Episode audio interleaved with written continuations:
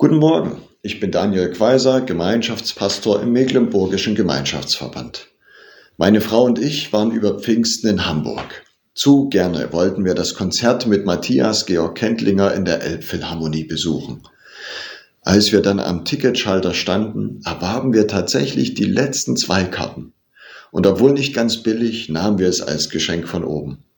Und dann erst das Konzert in diesem wie ein terrassierter Weinberg angelegten Saal. Voll besetztes Orchester mit Streichern, vier Posaunen, sechs Hörnern, Harfe, Glockenspiel, Pauken und einem großen Chor. Ungefähr insgesamt 120 Musiker. Sie entführten uns Hörer mit der Filmmusik zu Jurassic Park und Star Wars in ferne und fremde Welten. Im zweiten Teil des Konzertes dirigierte Max Kendlinger die Musik seines Vaters. Darunter auch Stücke wie Der verlorene Sohn, Versöhnung oder Der Familienmarsch. So harmonisch wie in diesem Konzert geht es in christlichen Gemeinden leider oft nicht zu. Die Gemeinde in Korinth lag mit Paulus im Streit. Die Leute lagen auch untereinander im Streit. Von aufeinander hören und Zusammenspiel war wenig zu spüren. Darum erinnert Paulus sie an den göttlichen Urdreiklang. Die Gnade unseres Herrn Jesus Christus und die Liebe Gottes und die Gemeinschaft des Heiligen Geistes sei mit euch allen. 2. Korinther 13, Vers 13. Mit diesem Gruß beendet Paulus seinen zweiten Brief an die Korinther. Es ist zugleich das Wort über diesem Sonntag mit Namen Trinitatis, das Fest der Dreieinigkeit. Vater, Sohn, Heiliger Geist. Drei Personen, ein Wesen. Nicht jeder macht seins, sondern jeder ist sich eins. Nicht Gleichmacherei, aber Gleichklang. Ich denke nochmal an das Konzert. Der Vater Matthias Georg Kendlinger schreibt zum Beispiel dieses Stück mit dem Namen Versöhnung. Nun steht sein Sohn vor den 120 Musikern und dirigiert. Alle Blicke sind auf ihn gerichtet. Er gibt die Einsätze, er gestaltet die Dynamik, er führt und leitet.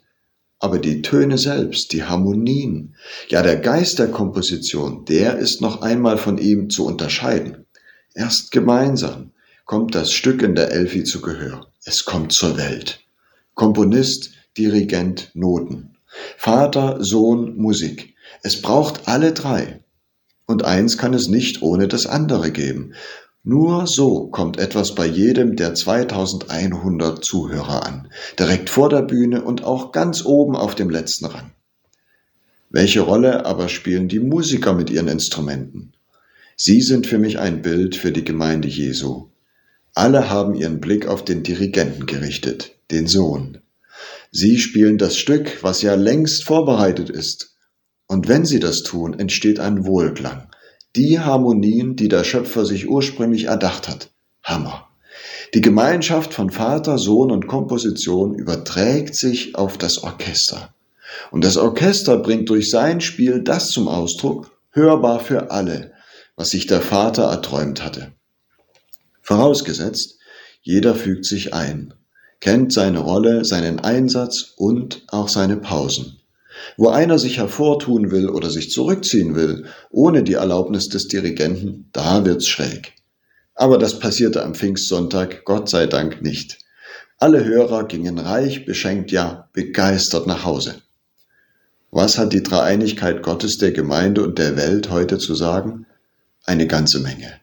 Ich bin überzeugt davon, dass sich die Gnade, Liebe und Gemeinschaft von Vater, Sohn und Heiligem Geist auf die Gemeinde überträgt, wo sie ihren Blick auf ihren Herrn gerichtet hält.